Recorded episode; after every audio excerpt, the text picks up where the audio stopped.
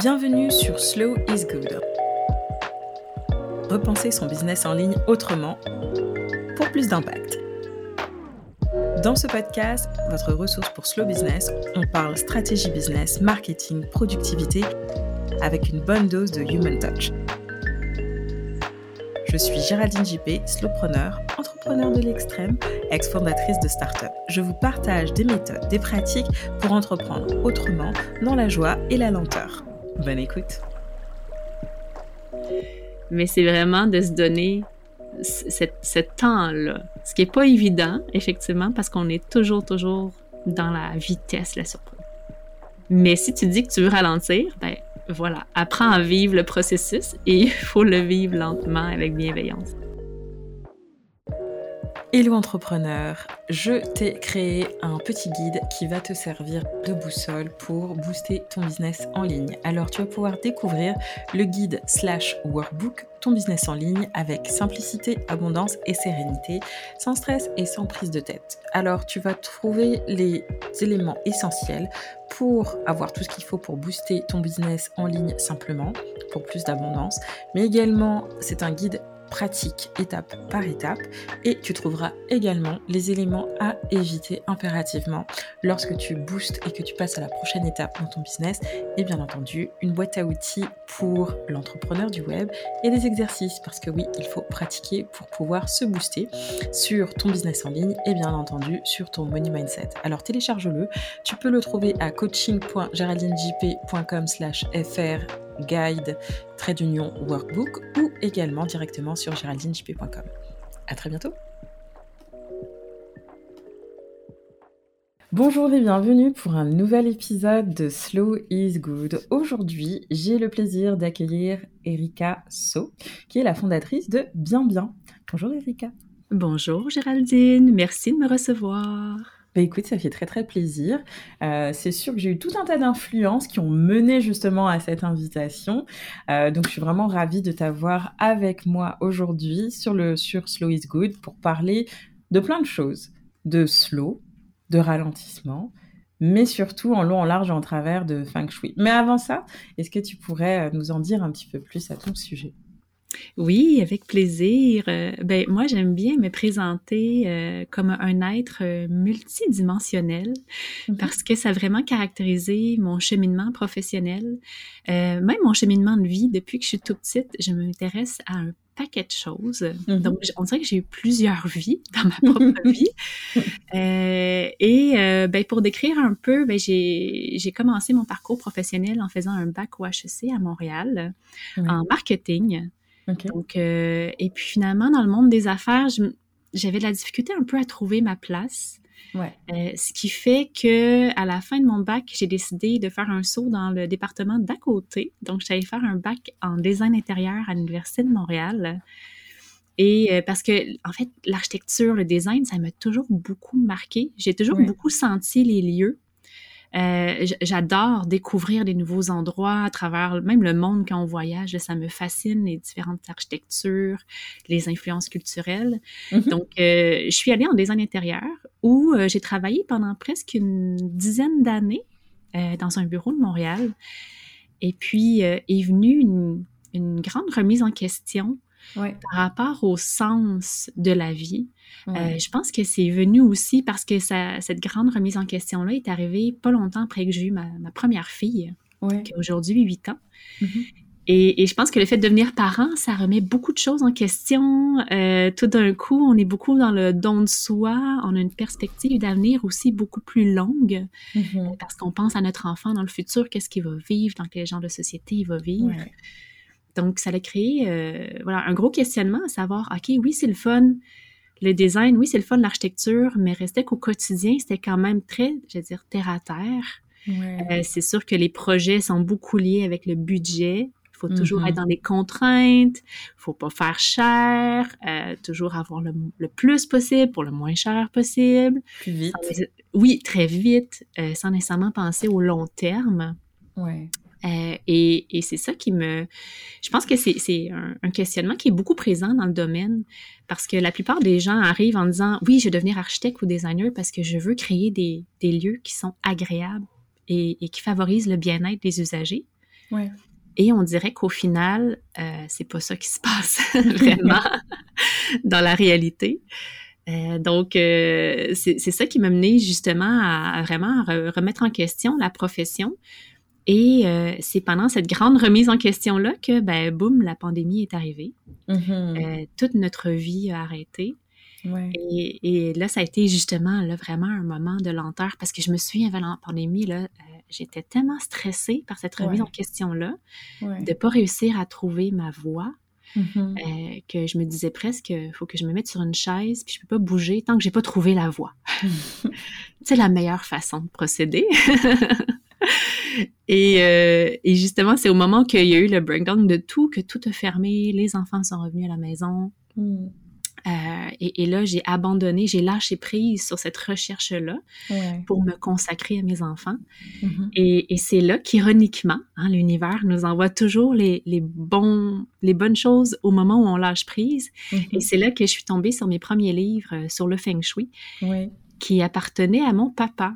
En fait, euh, donc moi je suis, j'ai une double culture. Ma mère est québécoise et mon père était cambodgien, en fait mi-chinois, mi-cambodgien. Euh, je dis était parce que malheureusement, il nous a quittés, ça fait cinq ans.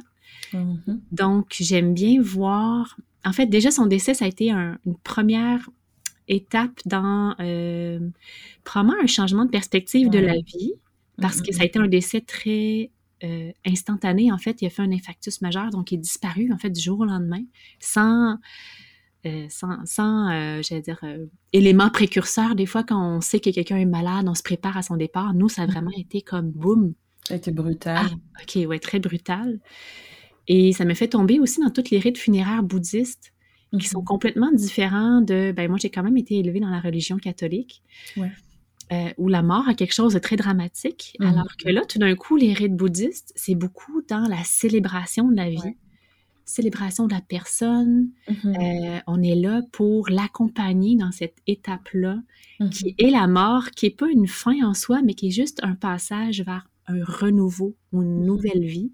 Euh, parce que justement, vu qu'il croit à la réincarnation, ben, il y a un peu tout ce concept-là. Et ça m'a apporté en fait une espèce de sérénité intérieure, probablement, de, de apercevoir cette vie-là un peu comme étant une suite d'étapes. Et, c'est là que euh, j'aime bien dire, c'est comme si mon papa m'avait laissé un dernier cadeau à travers ses livres du Feng Shui, parce que euh, c'est justement en lisant ces livres-là que là, tout a connecté.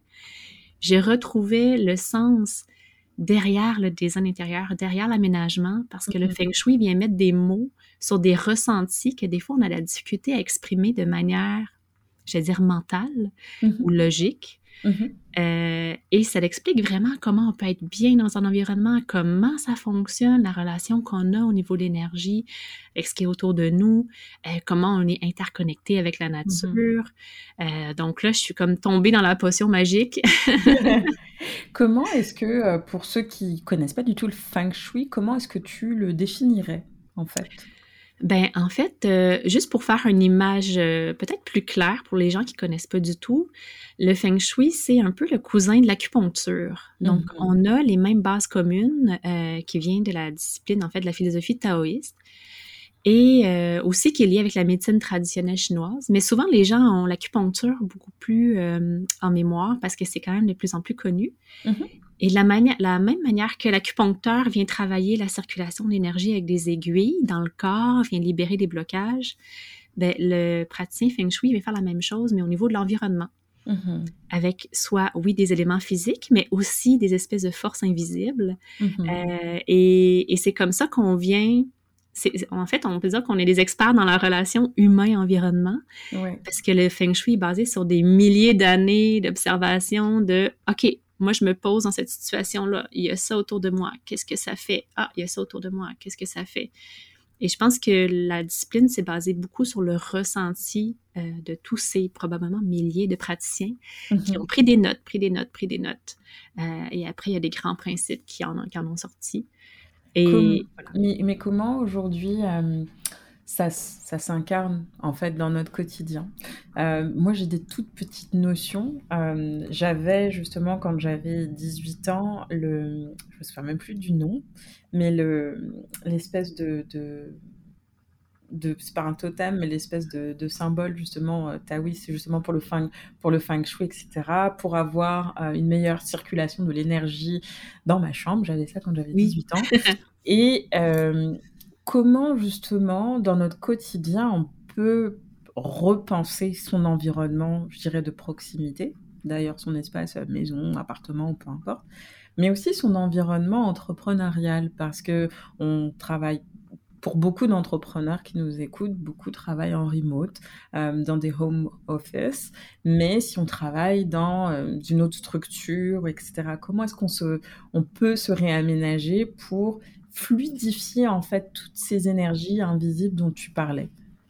Bien, il y a plusieurs façons. En fait, c'est sûr que le feng shui euh, a énormément de, de, layers, des fois, j'aime dire, mais la première chose qui est surtout importante, je pense que c'est beaucoup de revenir vers une connexion à son ressenti parce que pour moi, euh, je, n'aime pas me placer dans une position de maître qui dit à ses disciples quoi faire.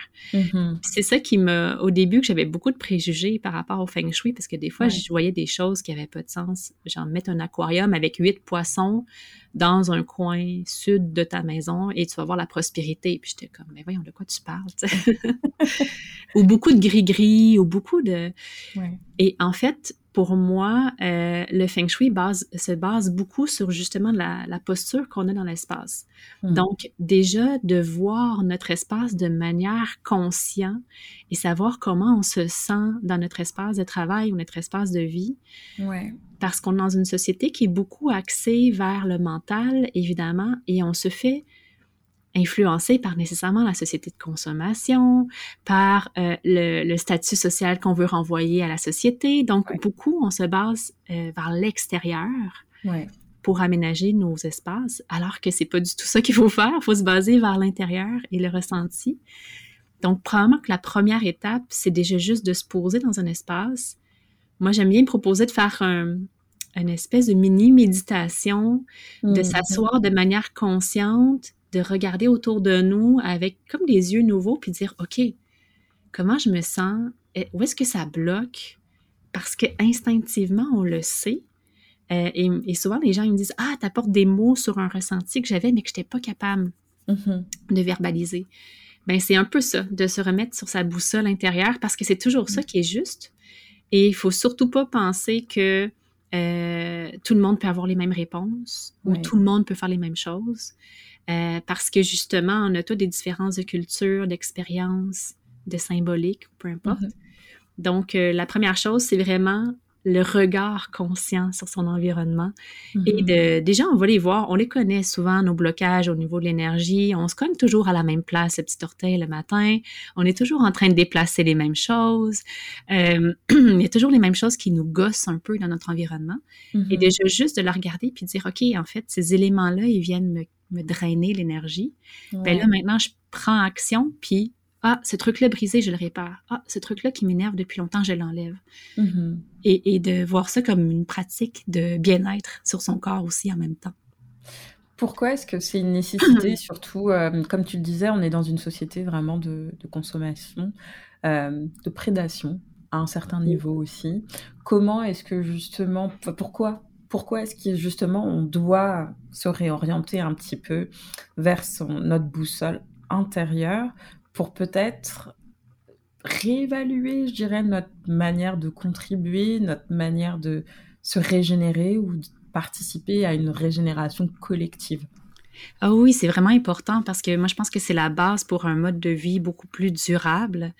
C'est-à-dire que j'ai l'impression, depuis des années, on se fait dicter euh, beaucoup de choses, de modèles de société, modèles de société de consommation, le capitalisme qui nous pousse beaucoup vers la consommation, la croissance à tout prix, qui fait pas nécessairement de sens par rapport au bien-être de l'humain et on le sait aussi au bien-être de la planète. Mm-hmm. Mais on est beaucoup là-dedans, on est beaucoup prisonniers.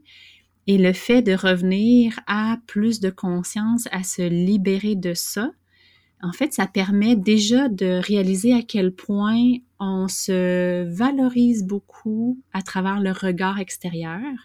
Mm-hmm. Moi, je sais que ça fait partie de mon parcours, là, cette espèce de volonté de rentrer dans certains moules. On me dit que ça, c'était la bonne chose à faire, je dois aller vers ça. Ah, une bonne fille, ça fait ça, donc je dois faire ça. Donc, essayer de rentrer dans des schémas qui ne m'appartiennent pas. Ce qui fait que tu toujours, toujours pas bien, tu as toujours l'impression de faire quelque chose qui est pas correct. Euh, tu comprends pas pourquoi ça marche pas pour toi. Pourtant, je suis le mode d'emploi puis ça marche pas, je comprends pas. Alors que justement, on est toujours à essayer de valider quelque chose extérieur à nous. Alors que quand on fait comme, OK, non, l'important c'est de revenir vers soi, ce qui est essentiel pour nous, se faire confiance, faire confiance à notre ressenti, et à partir de ce moment-là, on réalise que de un, il y a beaucoup de choses qu'on n'a pas besoin. Il y a beaucoup de biens de consommation qu'on n'a pas besoin. Euh, probablement que l'espace dans lequel on vit euh, aujourd'hui, on vit dans des immenses maisons ouais. qui font pas nécessairement de sens non plus avec la dimension écologique. Euh, encore là, souvent les immenses maisons, c'est pourquoi? Ben, c'est un reflet de notre statut social. On aime bien avoir la dernière auto de l'année, la grosse maison qui flash, ça, ça flatte notre ego, mais en fait, on n'en a pas besoin pour être heureux. Mm, mm, on a mm, besoin, oui, d'avoir un espace qui, qui, nous met en sécurité, dans lequel on se sent bien, mm-hmm. euh, mais on n'a pas besoin d'avoir un million euh, de pieds carrés. Est-ce que tu ferais justement un parallèle avec euh, ce non-besoin en fait de, de, tout ce qui est un petit peu euh, très large finalement, mm. vers peut-être un retour peu ou prou forcé vers le minimalisme? Oui, ben c'est sûr que le minimalisme est beaucoup lié avec le feng shui parce que un des, une des premières recommandations souvent qu'on fait, c'est le désencombrement. Mm-hmm. Parce qu'on se rend compte à quel point, vu que notre intérieur est est intimement lié avec nous. On est toujours en échange, en fait. Donc, on n'est pas séparés. Euh, il faut vraiment nous voir comme un, écosystème qui fonctionne ensemble. Donc, on est toujours en train de s'échanger d'énergie. Et mm-hmm. quand on vit dans un endroit qui est, euh, qui est surencombré, qui est chaotique, qui est sombre, nécessairement, ça vient influencer notre énergie. Et euh, même à travers les messages que nous envoient les objets, si on a des objets qu'on garde par culpabilité, qui nous évoquent des mauvais souvenirs, euh, des mm-hmm. trucs comme ça, ça vient nous influencer. Et des fois, on le garde pas nécessairement pour les bonnes raisons, justement. Mm, mm, on le garde par culpabilité, même par anxiété écologique aussi. Moi, des fois, c'est ça aussi qui me bloque. J'ai l'impression que je gaspille en, en me débarrassant de choses. Mais en fait, il faut juste se rappeler que l'important, c'est notre propre énergie au centre. Et quand on revient vers son, nos réels besoins et pas des actions qui sont dictées par euh, des sentiments justement de culpabilité ou, de pas être correct ou de pas ci ou pas ça, mm-hmm. et eh bien on se rend compte qu'on a vraiment besoin de beaucoup moins. Et c'est là que le minimalisme est, important, est, est intéressant parce que plus on fait de l'espace autour de nous, plus devient tout devient clair, plus on se sent aussi mieux, on, a l'impression qu'on respire mieux, on a nous-mêmes plus d'espace. Et c'est là que rentrent les nouvelles opportunités. Souvent, on dit que l'univers peut pas nous envoyer des nouvelles choses quand il y a juste plus de place, mais qu'on n'est pas capable de les prendre. Donc, c'est un peu ça, en fait, de vivre dans un environnement qui est dégagé. Ça fait que l'énergie circule mieux. Toi, tu te sens plus clair, puis tu es comme, ah, tu es plus facilement dans l'action t'es moins encombrée, t'es moins lourde. Euh, donc, ça peut être vraiment intéressant. Puis de juste être entouré de choses qui nous font plaisir aussi. Le minimalisme est beaucoup avec ça. Mm-hmm. De choisir les objets avec conscience, qui fait que partout où tu regardes, tu es comme Ah oui, ça c'est le fun. Ah oui, ça c'est un beau souvenir. Ah oui, ça, je l'aime vraiment, cette illustration-là. Ce qui fait que dans la vie de tous les jours, tu ne vois que des symboles positifs autour de toi. Exactement, tu es entouré d'amour au final. Oui, vraiment. Mais euh, J'aurais aussi une question par rapport au fait que, justement, ce qu'on voit aussi, c'est beaucoup de gens qui vivent dans l'extrême, dans l'opposé. C'est-à-dire, mm. euh, oui, il faut absolument être minimaliste, il faut absolument vivre de manière très consciente dans tout ce qu'on fait, etc.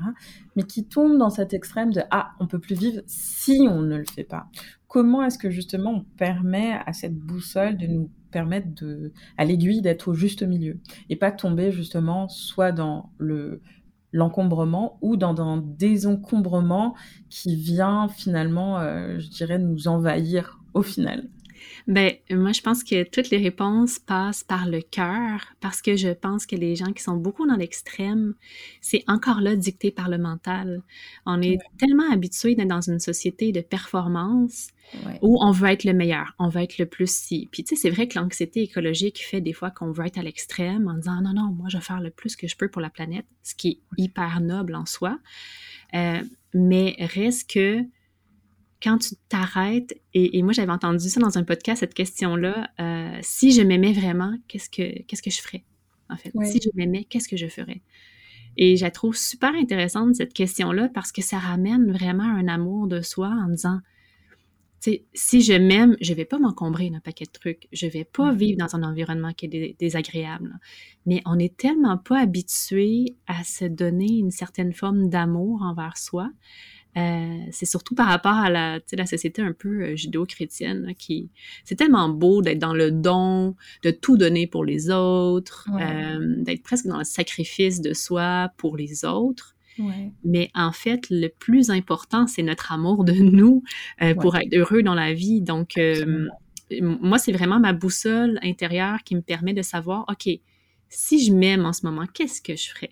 Et, souvent, la réponse, quand on se donne l'espace pour la voir, c'est sûr qu'il de là l'importance de la lenteur pour moi. Cette petite voix-là intérieure qui est toujours la bonne boussole, elle est toujours présente, mais souvent on est tellement encombré, mmh. euh, sursollicité qu'on ne l'entend pas. Et c'est ça qui est important de ralentir un peu et de permettre à cette voix-là d'émerger et qui va nous dicter, en fait, au final, la bonne direction à prendre pour nous. Ben, tu vois, dans, le, dans notre écosystème de digital entrepreneur, on a cet aspect virtuel aussi où on a beaucoup d'informations qui circulent. On est très sollicité, je dirais, digitalement parlant, les médias sociaux, etc. Comment est-ce qu'on peut appliquer, en fait, finalement, cet aménagement minimaliste, ce feng shui, à cette, cet écosystème virtuel dans lequel on évolue et qui va de toute façon de plus en plus s'intensifier avec le temps.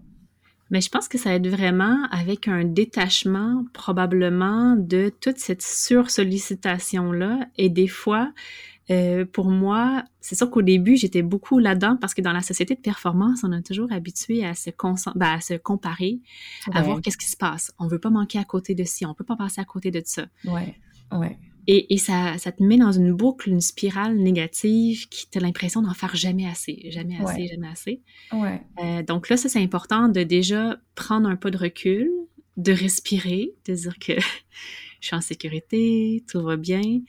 Euh, et pour moi, j'ai l'impression que euh, l'importance de revenir vers soi, c'est là qu'est notre magie, et même en affaires. Et, et moi, ça a été, mon parcours entrepreneurial a été un parcours de développement personnel du même coup et pour plusieurs, je pense. Parce qu'au début, j'essayais, par exemple, d'appliquer le feng shui comme les livres le disent ou comme les, les bons praticiens le font. Mm-hmm. Alors que ma véritable magie, c'est une fois que je l'intègre et que je le fais à ma façon. Mm-hmm. Euh, mm-hmm. Et pour ça, il faut se donner la place pour le faire. Euh, il faut éviter de toujours se comparer, de toujours être en train de courir à gauche et à droite. Mm. Euh, donc, c'est pas facile, mais c'est presque de faire un désencombrement de nos sollicitations. Tu sais, les réseaux sociaux, est-ce qu'on est vraiment obligé de passer notre journée dessus? Non. Peut-être qu'on peut se réserver des blocs horaires plutôt fixes. Même chose pour les courriels. On est toujours euh, en train d'updater nos boîtes de courriels. Ben non, peut-être qu'il faut le faire une ou deux fois par jour. Et même si on ne répond pas sur l'instant, est-ce vraiment grave? Et, surtout de le verbaliser. Moi, je me rends compte quand, depuis que j'ai une approche beaucoup plus humaine et même plus vulnérable avec les clients que j'ai, euh, tu sais, je fais des conférences dans les grandes entreprises, puis des fois, il y a, des bugs euh, qui arrivent. Récemment, j'ai dû annuler une conférence parce que mon ordinateur a planté. Oh, au début de la conférence, impossible de faire quoi que ce soit. Mon stress est monté, performance à fond qui fait « Oh, mon Dieu, quelle catastrophe, non, non, non. » Et là, j'ai juste respiré en disant, mais c'est la vie, en fait, on est tous des humains. Ben oui. Euh, et, et, et d'être, de se montrer vulnérable dans ce moment-là, ça fait que les gens, tout de suite, ils se connectent à toi. Ils font mhm. comme, ah mon Dieu, je te comprends tellement, c'est pas grave, voyons. Tout le monde devient super compréhensif.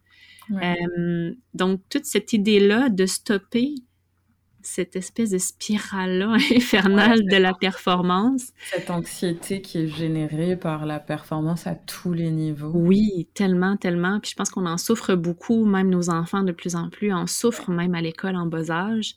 Mm-hmm. Donc, c'est de dire qu'on ne peut pas être pareil comme l'autre, on ne peut pas suivre les, modes d'emploi que nécessairement d'autres vont nous donner parce qu'on n'est pas nécessairement pareil, on n'a pas les mêmes mm. forces, on n'a pas les, les, mêmes dons qu'on porte. Donc, euh, et, et ce détachement-là, moi, ça passe beaucoup par euh, des espaces de méditation où je me permets de me calmer moi-même parce que c'est souvent le mental hein, qui, qui surchauffe. Et quand on fait juste prendre le temps de faire un silence, euh, de se poser des questions en disant OK, je suis en sécurité, tout va bien, pourquoi je mm-hmm. panique comme ça, essayer de comprendre ce qui vient nous déclencher, de se remettre dans une position plus alignée en disant OK, c'est bon, euh, inquiète-toi pas, tout va bien aller, c'est pas parce que tu réponds pas dans la 30 prochaines secondes que le monde va s'écrouler. Euh, et de pratiquer cette espèce de retour à soi tranquillement. Puis c'est là que ça, ça permet, qu'on peut se permettre d'être plus nous-mêmes et de mm. développer nos propres façons de faire. Euh, qui, qui, là attire les bonnes personnes et qui là attire le style de vie qu'on veut. Donc c'est important de ne pas se laisser envahir et, de toujours revenir vers soi, se recalmer, se laisser de l'espace pour que, que le, ça magnétise finalement euh, vers nous. C'est pas évident. Euh, moi, par exemple, tu vois, euh, avant de justement mettre en place ça s'est mis au fur et à mesure, enfin en tout cas ça s'est fait sur quelques années de mettre en mm. place en fait c'est le slowpreneuriat, la philosophie, la philosophie qui vient avec. Mais pour moi il y avait un stress à aller mm. lentement, ce qui est très étrange. Hein. oui. dans, le, sens où euh, étant issu comme ton comme ton conjoint du milieu des startups, des agences, je pense que, euh, je veux dire, la dynamique, elle est de, euh, c'est une, espèce de, de, frénésie sans cesse où tu es surconnecté, tu es en sur, j'irais quasiment en surexploitation des capacités de ton corps, de ton cerveau, etc. Puis tu t'en rends pas compte, puis il y a une espèce de d'apologie de cette business, de cette vraiment de cette effervescence qui, bien sûr, à long terme, est nocive D'ailleurs, autant d'un point de vue euh, santé que d'un point de vue aussi environnemental. Mm. Mais comment justement pour les, les, newbies, pour ceux qui veulent opérer cette transition, comment est-ce qu'ils peuvent l'approcher sans stress? Parce que je ne vais pas te mentir, moi, cette transition, ça m'a causé du stress. Ça m'a pris beaucoup de... Ça m'a... C'est comme une rééducation finalement. Oui, tout à fait. ben, encore là, je pense que euh, c'est drôle, j'ai l'impression, moi aussi, cette transition-là, ça fait quand même longtemps que je la fais, que je la vis. Euh, je pense que euh, les, les, premiers... c'est parti en fait en 2016, à mon souvenir. Donc, tu vois, quand même presque six ans que je suis dans cette démarche-là. Et et encore là, c'est de prendre conscience à quel point on est dans une société de performance. On voudrait faire le switch de manière instantanée ah, ça c'est mieux, ok, je vais le faire tout de suite, puis ça va être réglé, puis merci, bonsoir. Euh, mais mais c'est pas c'est pas comme ça que ça fonctionne évidemment. Et même en feng shui quand on parle de l'énergie l'énergie bouge lentement. Les choses bougent lentement. C'est juste qu'on est tellement pas habitué à être dans ce processus là fait que pour moi la base qui est pas toujours facile encore là mais c'est d'être bienveillant envers soi de pas vouloir faire les choses tout d'un coup d'accepter le processus les, changements, les transformations, c'est toujours extrêmement bénéfique, mais il y a toujours la résistance, c'est toujours un peu compliqué, un peu difficile. Euh, mais pour moi, c'est comme aussi être parent dans un sens. Des fois, on, valorise le modèle « Ah, ça a tellement l'air facile, ça a tellement l'air... » Encore là, dans les réseaux sociaux, hein. Hmm. Tout a tellement l'air merveilleux, mais en fait, non, il faut l'accepter, la, petite période où ça va pas bien, où on sent inconfortable, de se dire je, suis normale, en fait. Ça fait partie du processus. Et quand on est déjà préparé à ça avant d'entamer la démarche, je pense qu'on se questionne moins en mm-hmm. permanence en disant Ah, pourquoi Ah non, je revirai de bord, ça n'a pas de bon sens. Euh, euh, je ressens trop d'irritation. Et aussi d'apporter un petit changement à la fois. C'est comme ça qu'on on peut vraiment faire des changements qui durent dans le temps. Euh, donc, prenez la chose peut-être que vous voulez modifier en premier, et pas tout aborder en même, en même temps. Euh, parce que c'est comme en Feng Shui aussi, hein, quand on arrive dans un endroit, puis on se rend compte de tous les problèmes qu'il y a, problèmes, on, veut tout changer tout d'un coup, en même mm-hmm. temps. Et là, c'est là que ça devient chaotique. Euh, tu sais plus ce que tu fais, tu es partout, tu es éparpillé, puis là, tu comprends plus rien. Puis... Donc, non, non, revenir à une chose à la fois. C'est quoi ton problème majeur? OK, prends-le, prends action sur ça, un petit truc à la fois. Une fois que c'est bien implanté, puis que tu, tu, le ressens bien, passe mm-hmm. au suivant. Mais c'est vraiment de se donner ce temps-là. Ce qui n'est pas évident, effectivement, parce qu'on est toujours, toujours dans la vitesse, la surprise. Mais si tu dis que tu veux ralentir, ben voilà, apprends à vivre le processus et il faut le vivre lentement avec bienveillance. Alors, il y a une chose aussi qui est très difficile parce que en tant qu'entrepreneur, souvent les gens euh, vont dire euh, oui, il faut aller vite, il euh, faut aller avec performance, si mm. justement on veut avoir à maximiser nos profits comment est-ce qu'on peut intégrer une dynamique qui va nous permettre de développer une entreprise en général qui va être quand même contributive à un certain mhm. niveau, voire régénératrice à un autre niveau, puis peut-être en intégrant nos notions d'humanité. C'est-à-dire, euh, moi par exemple, j'utilise euh, depuis peu le Human Design pour mhm. mieux comprendre ma voix, comment est-ce qu'elle peut euh, résonner avec la communauté en tant que génératrice, par exemple, en tant que mm. generator. Moi aussi. il, y a, cette volonté de toujours créer de manière constante. Donc, il y a aussi cette, cet aspect-là. Comment est-ce qu'on peut justement aménager son intérieur en fonction de justement ses capacités, puis s'assurer que on maîtrise cette espèce, cette espèce d'espace, un peu de lenteur dans son activité pour, bah, d'un côté, mieux travailler, bien mmh. entendu, et aussi fluidifier son écosystème. Parce que fluidifier son écosystème, c'est pas juste fluidifier que l'argent qui rentre et qui sort, mmh. c'est notre contribution, notre humanité, notre rapport avec notre équipe, si on en a une, notre rapport à euh, la société, comment est-ce qu'on l'influence aussi? Ben, je pense qu'il y, a beaucoup de façons, en fait, euh, de pouvoir intégrer ça et, et je vois ça comme étant euh, j'ai l'impression que souvent on est dans une roue, comme un petit hamster qui tourne dans tous les sens et on, s'exténue, on travaille longtemps, on travaille beaucoup, hmm. mais pas nécessairement en étant hyper productif et en, étant hyper focus. Euh, ce qui fait que en faisant le sauf faut s'accorder un certain temps d'arrêt, j'allais dire, pour faire une transition et de se rendre compte, OK, non, il faut que, que déjà que j'arrête de courir comme une poule potée dans tous les mmh. sens, que la société nous impose un peu de pas être assez productif et tout. Ouais. Et de revenir dans une mentalité, puis moi je le réalise vraiment là, à quel point quand j'ai réussi à prendre soin de moi, à prendre soin de mon énergie, euh, et ça passe aussi par l'environnement, justement, prendre soin de mon bureau, par exemple, être sûr que je travaille dans les bonnes conditions, avec des bons outils, euh, avec un espace qui est inspirant, qui est dégagé, qui m'inspire aussi à travers ce que j'affiche sur les murs, ce qui m'inspire au quotidien. Euh, en fait, ça, de se nourrir de l'intérieur, j'appelle ça comme le petit verre d'énergie qu'on a au début de la journée, mmh. de nourrir ça constamment, on se rend compte que ce qu'on faisait des fois sur huit heures, on a, on réussi à faire des fois sur deux heures ou sur trois heures. Donc, cette notion-là de temps est, presque illusoire dire Ah, il faut travailler le plus possible. En fait, non, on travaille mal de cette façon-là.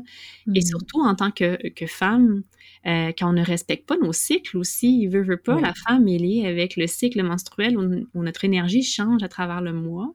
Quand on travaille contre ça, c'est contre-productif. Mais quand on réussit à rentrer dans le flot, c'est là que ça va bien et c'est là qu'on se respecte. Et eh bien là, on a vraiment des points de productivité où que là, on est à fond, on en profite, on a du fun, on, on se réalise. Puis quand on a besoin de se reposer, ben, il faut l'écouter puis il faut le faire. Et au bout de la ligne, on se rend compte souvent que on, est, on est tout aussi productif, on fait tout autant d'argent, on est, puis on est dans un, mode de vie où on est beaucoup plus rayonnante parce qu'au lieu d'être constamment épuisé, on, est nourri de par nos interactions. C'est aussi faire, de choisir les gens avec qui on travaille, être sûr qu'ils nous nourrissent aussi de la même manière dont nous, on les nourrit. Donc, c'est vraiment de porter un regard conscient autour de nous et C'est pas toujours facile de dire non. C'est sûr qu'il faut apprendre à dire non aussi. Euh, mais ne garder que les choses qui nous font du bien. Encore là, la notion de minimalisme revient un peu. Garder l'essentiel, garder puis ça, encore là, on le sent euh, instinctivement. Des fois, les personnes, hein, ça connaît, je t'ai créé un petit guide euh, donc qui va te confiance à, à, notre intuition. pour booster ton business Et à partir de ce moment-là, découvrir on revient vers ça, ben, on est plus rayonnante, on attire le plus de gens, on devient tout d'un coup beaucoup plus créatif, on développe des nouvelles offres. Alors, tu vas euh, trouver des fois, on développe, par exemple, moi, des conférences, j'adore faire ça. Pour moi, c'est un plaisir et ça dure une heure, deux heures, c'est très bien payé. Ah ouais, je suis dans ma zone de génie et ça me ramène les euh, quand même un bon salaire en conséquence. Lorsque tu ah, boostes et que tu Comment j'ai réussi à trouver ça? Ben, c'est à travers l'exploration de qu'est-ce qui me convient, qu'est-ce qui me pas. l'entrepreneur du web et des exercices parce que c'est là l'importance d'être connecté à soi et d'entrer dans le flow et de vraiment, vraiment, tu sais, quand on sent qu'on est épuisé, que ça marche pas, qu'on en rond, c'est vraiment de se poser puis il y a un problème et je vais essayer de remettre plus de conscience La conscience, c'est vraiment le, la clé de tout, je pense. J'adore ça. Euh, qu'est-ce que tu dirais, c'est un exercice que j'aime beaucoup faire en fin d'interview, qu'est-ce que tu dirais à la Erika euh, de quand tu étais jeune? Qu'est-ce que tu lui dirais à la Erika de 20 ans? Ah, mon, je pense que d'apprendre à se faire plus confiance. Euh, mm-hmm. Moi, j'étais justement une, une, petite fille qui était très, euh, qui cherchait beaucoup de valorisation ou, ou de réponse de l'extérieur. Mm. Euh, donc, j'ai pas appris à me faire confiance, à savoir ce que je voulais, écouter ma petite voix. Euh, donc, ça m'a porté justement à, à, plein de chemins, à toujours être en train de me chercher dans tous les sens et, et, toujours me comparer aux autres nécessairement parce que quand j'étais dans la performance, je voulais toujours être la première de classe évidemment parce que pour moi avoir des bonnes notes, ça voulait dire la valorisation de mes parents par exemple. Ouais. Et, et de revenir vers soi et, et, je le vis présentement en fait à travers une, un paquet de synchronicité, ce que je trouve euh, fascinant, mais quand on suit cette voie-là intérieure mm-hmm. euh, et qu'on énonce des souhaits ou, ou qu'on est aligné sur ce qu'on veut, les choses se placent tellement magiquement. Ouais. Euh, des fois, moi, ça me fascine à quel point c'est fluide, c'est sans effort, tout est magique. Et là, tu te rends compte, en fait, ben, ça peut être ça, la vie. Quand tu t'écoutes, quand tu es aligné, tu sais, le, fait que ça doit toujours être difficile, difficile, ce n'est pas vrai. c'est une illusion. et, euh, et, nous, on le vit en ce moment, par exemple, euh, avec mon conjoint qui était déjà rencontré, euh, on a émis l'intention de peut-être sortir de la ville pour une période temporaire pour sortir de ce grésillement-là. Je, me sentais justement beaucoup de, de surinformation. On est toujours sollicité, on est toujours dans le stress. On adore la ville. On n'est vraiment pas dans une relation de haine avec Montréal. On adore, mais moi, je sentais cet appel-là de me retirer. Et là, par une suite de, on en parle avec des amis. Ah, il y a quelqu'un qui nous recommande un village. Fait qu'on, comme, OK, on va aller voir, tu sais. Puis on est tombé une fin de semaine sur un village d'à côté parce qu'il n'y avait pas de Airbnb dans le village qu'on voulait voir. Puis là, ah, mm-hmm. tombe sur une première personne. Il est comme, oui, oui, oui, c'est super votre projet. Attendez, je vais vous parler avec d'autres personnes. Mise mm-hmm. en contact la deuxième journée, rencontre un paquet de gens extraordinaires. Et on est comme, waouh, c'est vraiment génial comme endroit. Ah oui, mais bon, tu sais, il n'y a pas vraiment de maison à louer. Y a pas, ça n'existe pas, en fait, des maisons à louer, souvent dans les campagnes. Ouais. Euh, on voulait pas vendre notre appartement, donc on voulait pas nécessairement acheter une nouvelle maison. Fait qu'on est comme, mm-hmm. ah bon, mais tu sais, comment on va faire ça? Ouais. Magiquement, on a un appel de quelqu'un qui était sur place. Hey, écoutez, je vous ai peut-être trouvé une maison à louer. Ah ouais, pour vrai. Venez passer une fin de semaine. On était passé une fin de semaine. Le match était super bon on a une maison à louer dans le village où on tripe, sans, sans, aucun effort, sans, tout le temps dans la joie, tout le temps dans l'abondance. On a fait des super rencontres. Puis on est revenu de là en faisant Oh, OK, qu'est-ce qui s'est passé?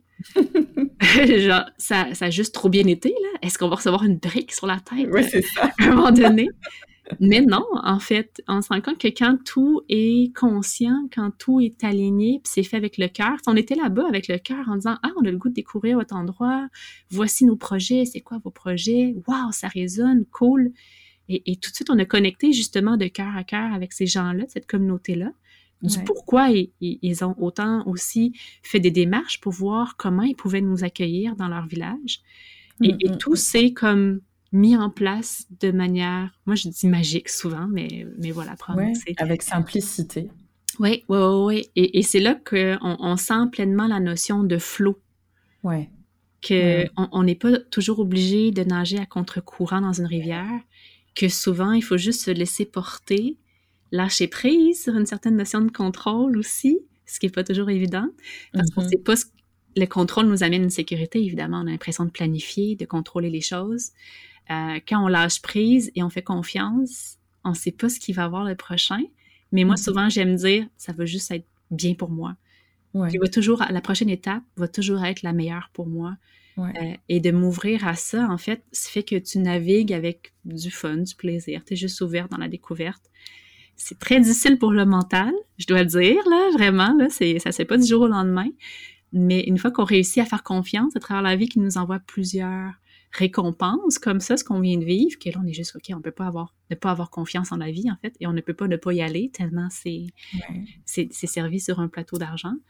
Euh, et c'est de réapprendre ce mode de vie-là, je pense, mm, mm, qui, mm. qui, permet vraiment d'aborder la vie comme étant un jeu, comme étant quelque chose de le fun, plutôt que comme étant une bataille ou un combat contre les autres pour être toujours... Absolument, absolument. Et c'est vrai que dès notre plus jeune âge, comme tu le précisais, on nous inculque ces notions un peu de, un peu guerrières finalement, oui, un peu militaires de performance, résultat, rendement. Je dis pas que en tant que femme d'affaires, on ne doit pas regarder ces aspects-là. Non, absolument, conscience.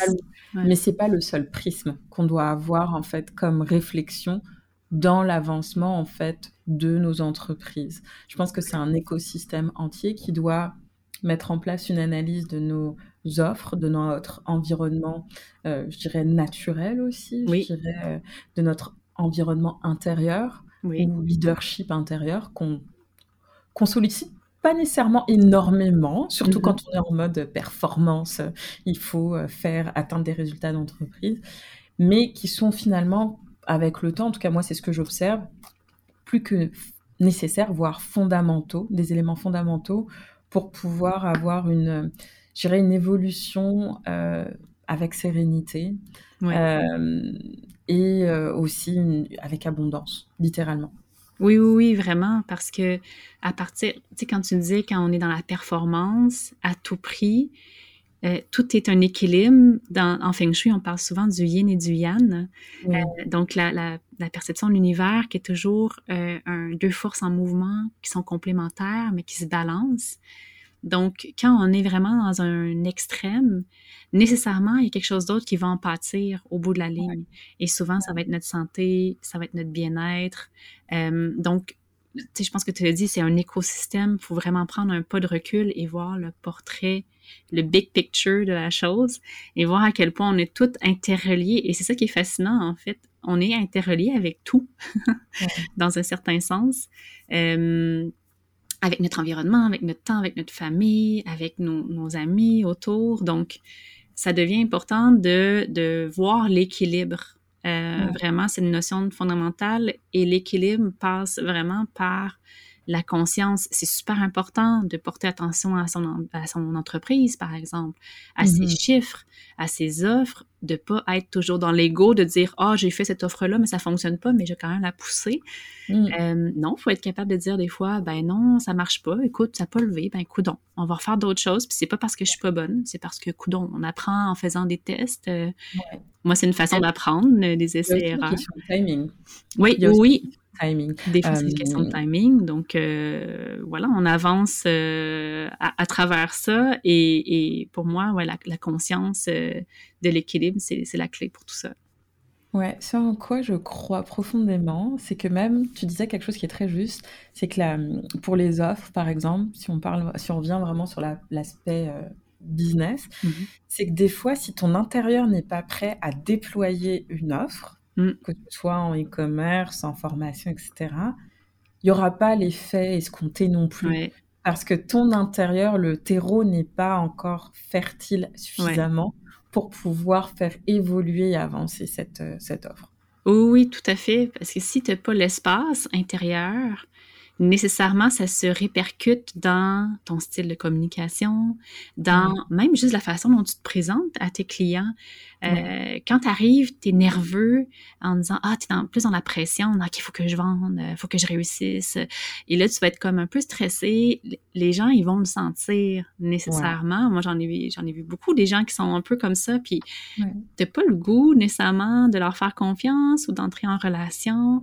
Puis des fois, ça prend plusieurs fois que la personne te voit aussi, tu sais, pour faire développer une relation de confiance. Euh. Donc, il y a aussi une notion de timing, effectivement, mais quand tu n'as pas d'espace, ben, tu n'as pas d'espace pour recevoir, alors que quand tu es prêt, même si c'est pas parfait, puis moi, c'est un gros enjeu que j'avais avant, je voulais tellement que tout, tout, tout soit toujours parfait avant de lancer des trucs. Euh, et là, je me rends compte que c'est jamais assez parfait à mon goût. Donc, à un moment donné, il faut juste faut juste se, lancer. Syndrome de la perfection, là. Euh, et, et, mais quand on y va à travers un espace où on a de la place, on se sent bien, on respire, puis on le fait avec du fun, c'est là, en fait, que les choses commencent à rouler et euh, que ça commence à arriver vers toi. Donc, tout est une question de posture intérieure parce que on, le reflète. C'est ce qu'on dégage. Donc, les gens, ça peut être pas nécessairement mental, mais ils vont juste le ressentir, puis ils vont faire comme, hum, quand t'es pas bien, t'es, ah non, je, je sens pas que c'est, un bon moment, puis ils vont, ils vont se faire un backup. Donc, euh, vraiment faire porter attention à dans quel état d'esprit on est quand on lance et pas être dans un faux. Tu sais, des fois, il y a ça un peu manifestation, il faut toujours être positif, il faut toujours être ci, toujours être ça. Non, en fait, il faut suivre notre vague d'émotions. Les émotions sont là, c'est des guides, c'est important d'en prendre conscience. Mais de s'assurer, est-ce que je suis vraiment dans un bon état d'esprit? Sinon, OK, ben pourquoi? Qu'est-ce qui se passe? Qu'est-ce que je peux faire pour venir pallier à ça ou pour venir régler la situation? Me donner de l'amour peut-être. Euh, j'ai peut-être besoin d'avoir un petit moment de recul, euh, une journée dans le bois tout seul euh, pour avoir l'esprit plus clair. mais c'est important de prendre conscience de comment on arrive quand on fait des lancements parce que c'est mm-hmm. c'est clair qu'on est la clé du succès.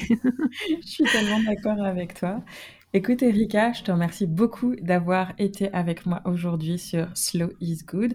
Où est-ce qu'on peut suivre ton activité et ce qui se passe justement euh, dans ton entreprise. Oui, ben j'ai mon site internet euh, qui est le www bien-bien.ca, donc Euh, parce que j'aime, bien dire que je veux que les gens soient bien à travers leur bien matériel, mhm. de là le bien-bien. Euh, sinon, je suis aussi active sur Instagram au B-I-E-N, petite barre en bas, underscore B-I-E-N-S. Mhm. Et euh, sinon, j'ai aussi un podcast qui s'appelle Aménagement conscient, donc Aménagement conscient qui est disponible sur euh, les, grandes plateformes euh, de podcast, euh, Spotify, Apple Podcast, etc. Génial. Écoute, je te remercie beaucoup d'avoir été avec nous et je te dis à très bientôt. Et merci beaucoup de ton accueil, Géraldine. Ça a été un plaisir. Merci d'avoir écouté ce dernier épisode de Slow is Good. Pour nous soutenir et partager votre amour, n'hésitez pas à le partager avec votre communauté, à nous suivre sur Instagram at Slow is Good et bien entendu, laissez-nous vos commentaires, vos retours, vos petites étoiles qui nous sont très utiles et très encourageantes sur iTunes et Spotify. Au prochain épisode!